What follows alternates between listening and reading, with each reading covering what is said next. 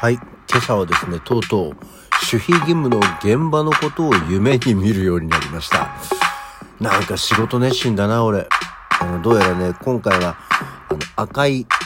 パッケージで有名な某炭酸飲料のものだったようですけどね。なんかそこまで撮影実際までは行ってなかったです。はい。改めましておはようございます。12月8日水曜日午前6時29分の起き抜けラジオでございます。えーっとね、なんかちょっと事前のお話ですけど、明日、明後日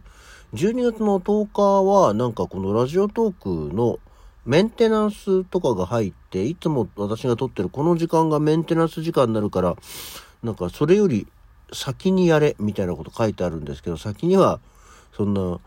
秘義務の日でもないのに先には起きたくないので、もしかしたら遅くなったりするのかもしれません。よくわかんないですけど。うん、っていうのがあります。まあ別に明後日の話なんで、また明日話せばいいかなとは思っておりますけどね。はい。そんなわけでですね、えー12月8日、今日は何の日っていう例によって、あの、また今日も何も、あの、語呂合わせの日はないんですが、まあ、西といえば今日はこの日はその話をするでしょうというところの、ジョン・レノン期、ジョン・レノン期なんていう言い方をするのかな。まあ、ジョン・レノンが、あの、撃たれて亡くなっちゃった日ですよ。1980年ね。まあ、その頃は、あの、これも前に、あの、昭和を振り返る時に言ったかもしれないですけど、まあ、小学6年生だったのかな。で、あの、学校にある、あの、なんだ毎日新聞とかの壁新聞みたいなの、写真をね、あの、貼ってあってニュースを見るようなところに、えーその、ザ・ビートルズのジョン・レノンっていうのが、えー殺されたっていうニュースを見て、へえ、そういう人がそういうことになったんだねっていうのを見た覚えがあります。私の周りには、あの、そんなに熱狂的なロックを聴く人っていうのは大人がいなかったので、えー特に何もなかったですし、ニュース、テレビのニュースであんまり見た覚えがありませんでしたね。まあそんなわけで。まあジョン・レノン生きてりゃ81歳。81歳って大体どのぐらいの人なんだろうと。あの今知ってる人で誰と同い年なんだろうと思ったらですね、えーっと、まず皆さんよくご存知なのが、ね、あの、マジシャンの全治北京ですよ。ね、種も仕掛けもちょっとあるよっていう、ね、全治北京。もう皆さんよくご存知、超有名なマジシャンですよね。とか、あとは、えー下田歌劇。最近下田歌劇ももうテレビではね、見かけませんけどね。あの、前の仕事の時に、代々木にいた時はですね、代々木の駅前で1回か2回ぐらい見かけましたね。あの、相変わらずカラフルな髪色とカラフルなファッションで、えー街を歩いておりましたね。そんなの下田歌劇も同い年なんだって。あとは、あの、王貞治。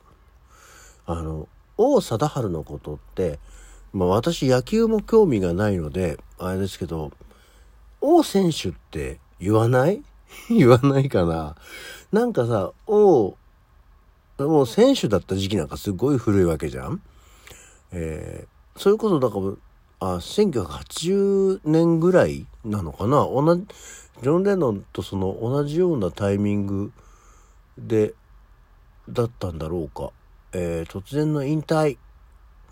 王選手はいつまで王選手だったんでしょう。あ、やっぱり1980年ぐらいなんだね。その頃に王選手じゃなくなったんで、もうだから40年以上王選手じゃないんだけど、なんか王選手の頃しか知らないからよく王選手って言っちゃうよね。っていうのと、あとは、えー外国で言うとアルパチーノですね。アルパチーノの振りなんかして、ニヒルに笑うけど、ね。アルパチーノプラスアランドロンよりあなたで有名なアルパチーノですよ。もう、ジョン・レノンと同い年、81歳なんだって。へえ。あとはあの、ね、あんまよく知らないですけど、麻生太郎っていう人もそうらしいですけど、まあ、その辺が同い年。まあ、生きてりゃ、アルパチーノみたいになってたんだね。なってないよ、ジョン・レノンだから。っていう感じでございます。はい。さあ、あとですね、あの、まあ、朝、全然話変わるんですけど、あの、いつもこのラジオの収録をしてから朝ごはんを食べるんですね。皆さん朝ごはんって食べてます？ってか3食ご飯って食べますか？ね私意外とね、食べる内容だったりにはよる、ね、偏りはあるだろうけど、一応3食は食べるんですよね。朝は朝でちゃんと、あの、コーヒー飲むだけとかじゃなくて、あの、固形物も食べる。まあ、パン派なんでパンを食べるんですけど、あの、ここんとこなんかちょっとね、急に、あシリアルが食いてえな、久しぶりにと思って、フルグラを買ったんですよね。フルーツグラノーラ。で、ほら、こう、大体フルーツグラノグラノーラとかシリアルってこう、ね、何グラムで食べると何キロカロリー。で、牛乳をかけると何キロカロリーとかっ。で、牛乳を、ま、かけて食べるのが結構一般的だと思ってるんですけど、で、フルーツグラノーラの適用量 50g って書いてあるのね。1食。50g って？と思って、おおよその目安で言うと、あの、お米の計量カップ1杯分が 50g なんですよ。で、まあ、なんか計量カップがあったからさ、こうガサってやって、こう、ボウルにバーって入れたら、ほんとちょっとなのね。50g なんてさ、下手すりゃもう、一口、二口、三口ぐらいじゃんと思って。こんなの一食じゃ足んないよね、と思ったんですよ。だからまあ、まあ100でいいんじゃないと思って、こう、計量カップ2つ分、ザバッザバッと入れて、たら、すっげえ量だったのね。あの今売ってるフルグラって大体 600g 入りぐらい ?600 とか 650g 入りぐらいなのかな？だから、それ、その勢いで食うと1週間で食っちゃうよみたいな。1週間で食べてもいいんだけど、グラノーラばっかり食べたくないからと思って。ただ 100g ものすごい量で。あのね、で牛乳かけて食べたら、すっごいお腹パンパンになって、ダメだ、100、さすがに 50g が適量ですって言ってるのを倍食べてはダメです。あの、大体ね、適量はね、65から 70g でしたよ。それだとね、こう、そこそこ満腹食べた気がして、うお食った食ったうひーみたいにはならない量でしたね。っていうのがあって、そう、シリアルもさ、しかもその朝って今、家族がね、一人減ってっていうか、一人暮らししちゃっていないじゃない？で、朝起きる時って私しか起きてないから、その他の人たちが朝ごはんを食べないんですよね。だからシリアルを買ってきたらシリアルを買ってきたで、それを私が一人で食い尽くさなきゃいけないんで、で、例えばパンを買ってきたら食パン6枚切りとかを買ってきたら、それをこう一人で、まあ、ずっと食い尽くすわけですよ。なんかね、そういうのを同じものばっかり食ってると飽きるよね、と思って。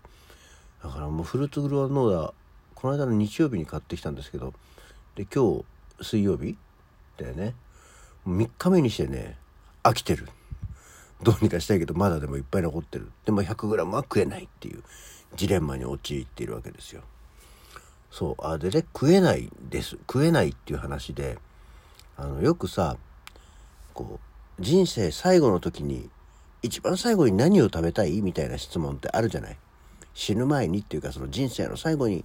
一番好きなものを食べられるとしたら何食べたいっていう質問ってたまにあると思うんです。で、私は大体その時にカツ丼が食べたいと思うんですね。結構カツ丼ってやっぱり美味しい、好きなんですよ。で、えー、まあ昨日なんでそのカツ丼が食べたい話になったかっていうと、昨日たまたま夜、夜ご飯をカツ丼にしたんです。久しぶりに。で、別になんかもうお腹は減ってたんだけど、普通のね、カツ丼を食べたんですけど、なんかね、最近食が細くなってるのか、なんかこう筋力が落ちてるのか、とにかくまず、あの、ご飯を食べるとすっごいお腹がボコーンって出るので、なんか腹筋が弱くなってる、腹筋がなくなってきちゃってるのかどうか、とにかくお腹がボコーンって出るし、波、いわゆる普通のカツ丼を1杯食べるとものすごくお腹いっぱいになっちゃうのね。なんかなんか食が細くなって弱くなってきてるのか何なのかなとは思いながら、で、まあ、まあ、人生最後に食べるとしたらね、カツ丼だよねって思いながらこう食べてたんだけど、人生最後の時の状態を考えたのね。例えばさ、それがもうなんか寝たきりとかね、死ぬ時だから結構寝てる状態が多いと思うんですよ。ね、あの何か突発的な事故で死んだらさ死ぬ間際にそんな車にバーンってひかれた瞬間にカツ丼グワーって食うわけにもいかないわけじゃん。ねあの何か刃物を持った人に突然襲われてグサってやるというカツ丼をっていうわけにはいかないから大体なんかこうねえー、もう何か自分が身動き取れずないけど生命体的には生きててっていうような状態になってる時じゃないと最後に何か食べることってできないじゃん。でそうなるとさもうなんか自分で丼を持って箸を持って書き込んで食べるみたいなことができなくなってるわけじゃん。そうするとこう何かレンゲとかさスプーンみたいなものに誰かがよそってさ「ほらねあの食べたかったカツ丼よ」とか言ってさ口元に出されてさそれをもごもご食べるんだろうけど多分もうとんかつなんか食えないと思うんだよ。あの気力と筋力と歯がなかったりして。って思うとさそんな状態で食いたくないよなと思って。だからもうちょっと死ぬ前に最後に食べれたいものは何かなっていうことを考え直そうと思っております。多分おかゆとかになるんじゃないかな。あの塩の普通のまっさらな塩のおかゆも大好きなんだよね。